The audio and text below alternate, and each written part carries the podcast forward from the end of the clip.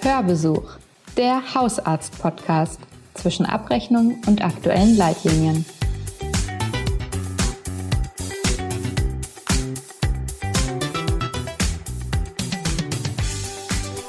Wenn die Politik in der Corona-Pandemie immer wieder kurzfristig neue Regelungen ausruft, wenn Termine aufgrund kurzfristig gekürzter Liefermengen wieder umgeschmissen und neu vereinbart werden müssen, wenn Patientinnen und Patienten genau deswegen ungehalten werden, dann bekommen das Hausärztinnen und Hausärzte mit, noch viel mehr aber ihre Mitarbeiterinnen am Tresen. Und deswegen freue ich mich sehr, heute in dieser 13. Episode des Podcasts Hörbesuch am Dienstag, den 15. Juni, einmal die Situation der medizinischen Fachangestellten MFA und Versorgungsassistenzen in den Hausarztpraxen Vera unter die Lupe zu nehmen. Mein Name ist Jana Sauer, ich bin stellvertretende Chefredakteurin bei der Hausarzt und ich freue mich sehr, heute mit Iris Schluckebier zu sprechen. Sie ist selber Vera und MFA und regelmäßig im Austausch mit zahlreichen Kolleginnen auf Seminaren, unter anderem ähm, für das Institut für Hausärztliche Fortbildung im Deutschen Hausärzteverband, IHF. Hallo, Frau Schluckebier. Ja, hallo Frau Sauer und vielen Dank für das Angebot für den heutigen Podcast. Ja, Sie sind, wir telefonieren, Sie sind in Hamburg, ähm, die ersten Präsenzveranstaltungen finden wieder statt. Sie sind ganz eng im Austausch mit zahlreichen ähm, Mitarbeitenden aus Hausarztpraxen. Wie ist denn da die Stimmung jetzt nach, naja, was haben wir, 15 Monaten Corona? Ja, also tatsächlich ähm, sowohl in den teilnehmenden Fortbildungsgruppen beim PKV-Institut als eben auch jetzt wieder in der Präsenz. Die Stimmung zieht sich durch wie eine rote Schnur.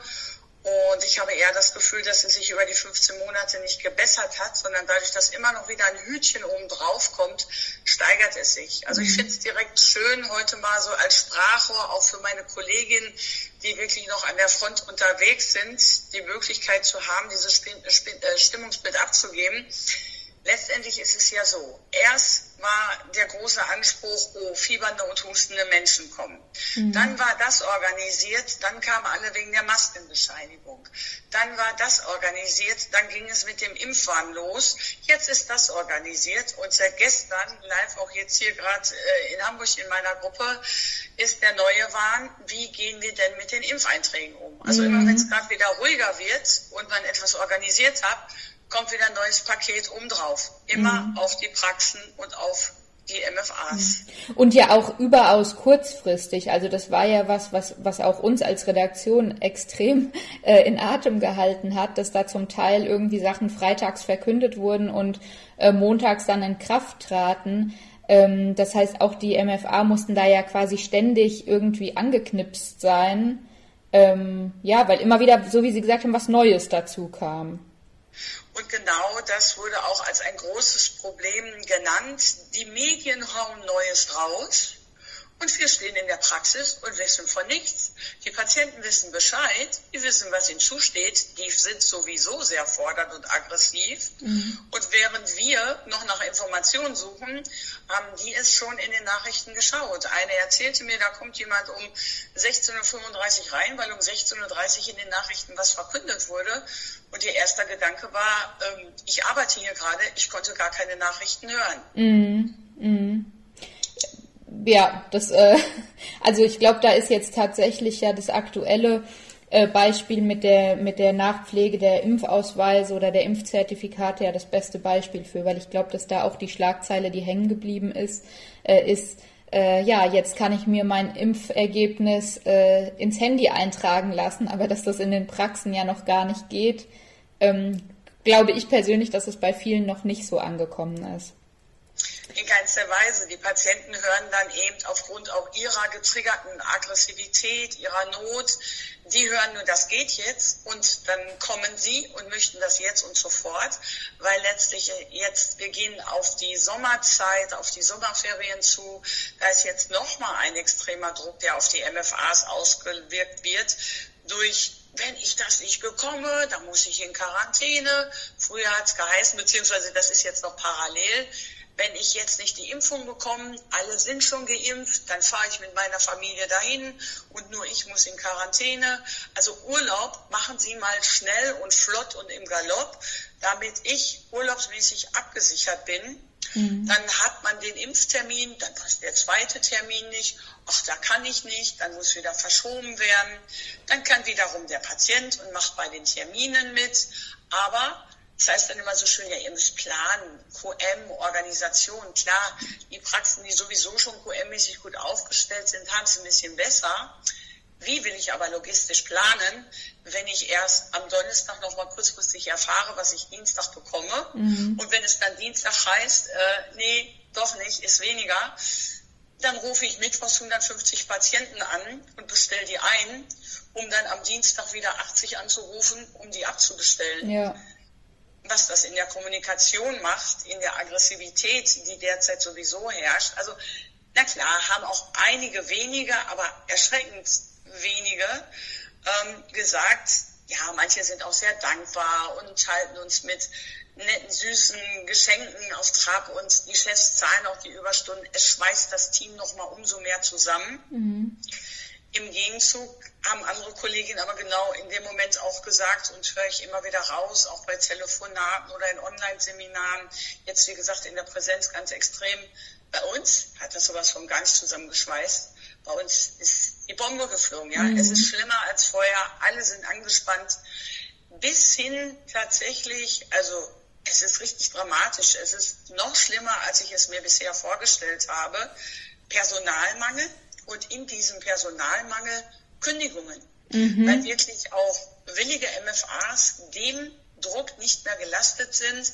Mir ist gestern wirklich mit Gänsehaut eine Kollegin nochmal entgegengekommen, eine angehende Vera, also wirklich ganz tolle Persönlichkeit und die sagte zu mir, wissen Sie was, ich bin nicht mehr nicht die Person, die ich war. Ich habe tatsächlich psychische Veränderungen. Mhm. Ich kann überhaupt gar nicht mehr abschalten. Und so wie ich diesen Beruf liebe, ich weiß nicht, ob ich den noch weitermachen kann. Ich habe Angst, es kommt nochmal eine Situation wie diese. Die Hoffnung ist, dass man wirklich was daraus lernt, dass das wahrgenommen wird. Mhm. Ja, Wahnsinn. Das klingt ja wirklich, äh, also es klingt wirklich, Sie haben das Wort dramatisch äh, verwendet. Ähm, das, das klingt da auf jeden Fall raus. Es gibt ja mittlerweile auch Studien ähm, für unsere Zuhörerinnen und Zuhörer. Ich pack mal äh, in die Show Notes einen Artikel, wo äh, Links enthalten sind zu zwei Studien, die ja auch wirklich gerade die psychische Belastung ähm, für gerade MFA und Vera ähm, auch belegt haben. Ähm, und Sie berichten ja jetzt immer wieder auch von dem, von dieser gestiegenen Aggressivität auch. Also das Wort ist ja auch gefallen. Ist es wirklich so, dass ähm, die, die Stimmung noch mal fordernder wird, also dass Patienten auch mittlerweile da, ja, ich sage jetzt mal vielleicht so den guten Ton so ein bisschen vergessen? Ja, definitiv. Diese Worte fielen, die haben ihre Kinderstube vergessen. Wir sind für die nicht mehr MFAs, wir sind nicht mal mehr Menschen, wir sind die Leistungserbringer für den Urlaub und die Stempel, damit die ihre Freiheiten haben. Und mhm. ehrlich gesagt, auch schon vor der Pandemie war der fordernde Patient, der sich über die Jahrzehnte entwickelt hat, ich muss im Gesundheitssystem als Patient mehr dazu zahlen, also fordere ich. Was ich nicht mehr kriege, ich fordere. Wer kriegt es ab? Die MFA. Mhm. Und durch natürlich, um jetzt mal die andere Seite des Patienten zu sehen, der ja auch unter Druck steht, der Ängste hat, der Nöte hat, der Sorgen hat, der wälzt es ab an die MFA. Mhm. Ja, in die andere Richtung, da ist falsch verkündet worden, die Medien haben das falsch gemacht. Nein, den Weg sucht der Patient nicht. Er stürzt sich wie früher auch schon auf die MFA. Die sind es auch leid, die wollen natürlich nicht in Quarantäne, die wollen jetzt ihre Impfung, die wollen ihre Freiheit. Es ist ja nicht nur der Patient in der Praxis. Ich denke mal, überall ist bei dem einen oder anderen mehr angestaute Aggressivität zu fühlen. Manche sind auch noch vernünftiger geworden. Die Problematik ist eben nur, die Praxen, gerade die Haushaltspraxen, die MFAs, die stehen ja mitten im Brennpunkt. Eben nicht nur die Pflege und die Krankenhäuser, die MFA und die ambulanten Praxen auch. Und ich fand auch noch einen sehr schönen Austausch. Impfen impfen können wir. Impfen, das ist unser Alltag. Das mhm. ist auch nicht das Problem. Aber das ganze Gerummel drumrum mhm. und immer alle jetzt und sofort, weil ich bin wichtig. Und am Ende des Tages bleibt gar keine Zeit mehr für die, für die wir ja auch da sind. Die kommen gar nicht mehr zur Sprache. Die Akutpatienten und die chronisch Kranken. Mhm. Mhm. Haben Sie denn da ganz konkret, vielleicht jetzt aus Ihrer Erfahrung, auch aus Ihrer ähm, ja, Coaching-Tätigkeit oder aus ähm, vielleicht auch Gesprächen, auch vielleicht mit Hausärztinnen und Hausärzten, ähm, wer ist denn da gefragt? Also muss da dann zum Teil auch der Praxischef genauer hinschauen und so eine Grenze weisen für die Patienten? Oder gibt es da vielleicht schon einfache Tricks für MFA, so ein bisschen diesen Druck rauszunehmen? Ist es dann, je freundlicher man ist, desto mehr entschärft man oder eher klare Grenzen? Gibt es da sowas wie Tipps?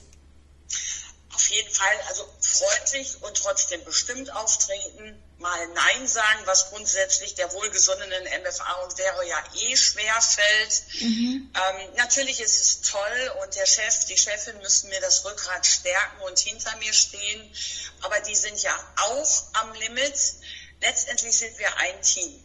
Und ich sollte Freiheiten haben als MFA-Wehrer. Ich sollte freundlich sein, aber trotzdem bestimmt auftreten dürfen, weil nichts ist schlimmer, wenn dann auch der Chef noch sagt, ja, auch die immer freundlich und nett und immer da sein. Und also klar, der Kunde ist König und der Patient steht im Mittelpunkt. Aber auch die MFA, die Vera ist ein Mensch und klare Grenzen sind wichtig. Und mitunter ist es leider tatsächlich noch so aus Respekt heraus, dass der Patient noch mal mehr hört und zusammenzuckt, wenn der Arzt, die Ärztin mitziehen und dasselbe sagen. Starke Praxisteams, die zusammenhalten, die haben es natürlich jetzt einfacher, aber auch die haben es derzeit nicht einfach. Und meine Empfehlung wäre tatsächlich, ich weiß, das kostet auch wieder Zeit. Es gilt immer, drei Tipps und zwei davon sind gut für mich. Der andere ist blöd, den mache ich nicht. Das weiß ich auch. Aber sich die Zeit zu nehmen für, also Supervision klingt jetzt dramatisch, aber wirklich am Ende der Woche einmal zehn Minuten alle in die Runde. Jeder schmeißt mal in die Mitte, was war, wie hat es sich angefühlt, was ist besonders schlimm. Es ist doch ganz häufig so, dass sich Probleme zwar wenig ändern, aber ich konnte sie wirklich mal, ja, mir von der Seele mhm. Und mhm. dann weiß man auch, oh, okay, so fühlt es sich bei der Kollegin gerade an, ah, das sind gerade die Gedanken des Chefs, der hat auch Probleme damit, dass die Chronikerziffer fehlen, dass die außerbudgetären Präventionsziffern fehlen. Meine MFAs wiederum stellen die Inhaber der Praxis fest, wow, die waren immer psychisch so stark, habe ich gar nicht mitgekriegt, beim Patienten merke ich es immer, aber auch meine Vera hat ein Nervenkostüm. Mhm. Das heißt, wenn, wenn, oder was jetzt so bei mir hängen bleibt, ist im Prinzip einmal wirklich dieses freundlich, aber bestimmt und auch durchaus mal Nein sagen und auf der anderen Seite offen kommunizieren und dafür auch im Team die Zeit geben, ähm, zu feedbacken und miteinander zu sprechen, wie war, wie geht's dir momentan?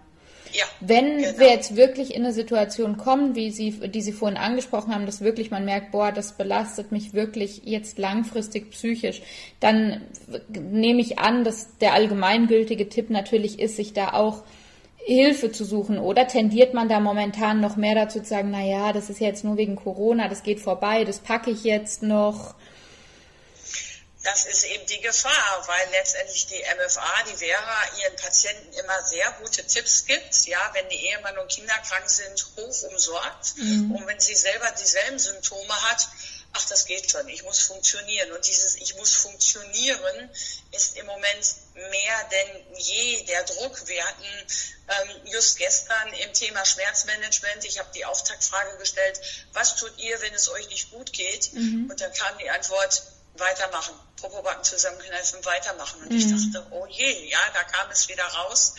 Also sich tatsächlich, wenn ich warte, bis ich Zeit habe für so etwas, und es muss ja nicht immer gleich ein ganzer, ich bin mal drei Tage weg, wirklich mal fünf Minuten hinsetzen, Augen zu machen, abspannen. Wirklich mal sich rauszuziehen oder zumindest zu schauen, gibt es nicht die Möglichkeit, man hat ja auch noch ein bisschen Privatleben, da eventuell sich Entspannungsoasen zu suchen. Mhm. Sich die Zeit ja zu klauen, sage ich jetzt mal am Ende des Tages.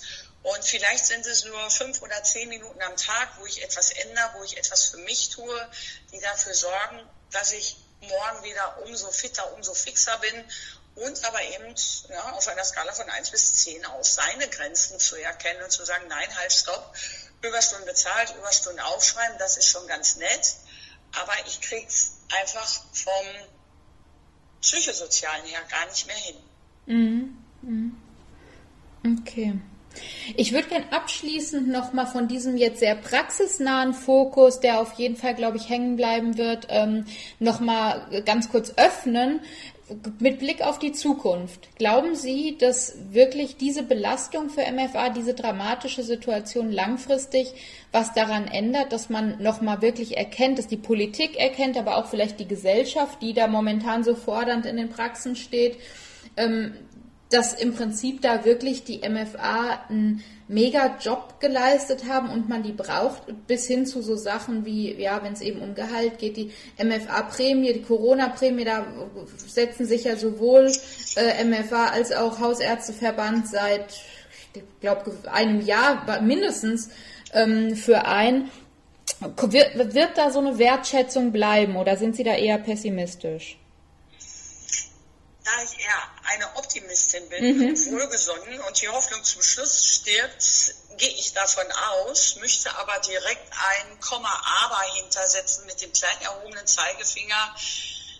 Dahin ist es noch ein weiter Weg. Also es muss tatsächlich auch mal rauskommen, wahrgenommen werden. Da gibt es noch eine Berufsgruppe. Das sind die MFAs, die Veras, die ambulanten Praxen, die jetzt auch den Laden mehr als am Laufen halten.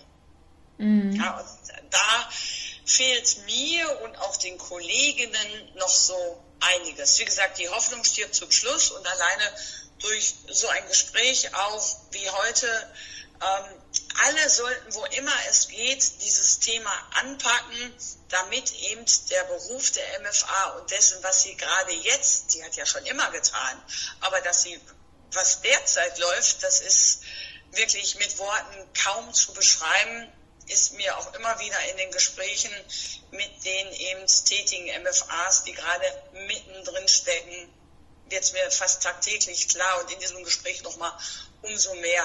Also es ist ein Muss, es wäre ein No-Go, wenn daraus insgesamt wir nichts lernen würden. Mhm. Super, vielen Dank, Frau Schluckebier, für ähm, die Einschätzung und auch für das Plädoyer zum Ende hin.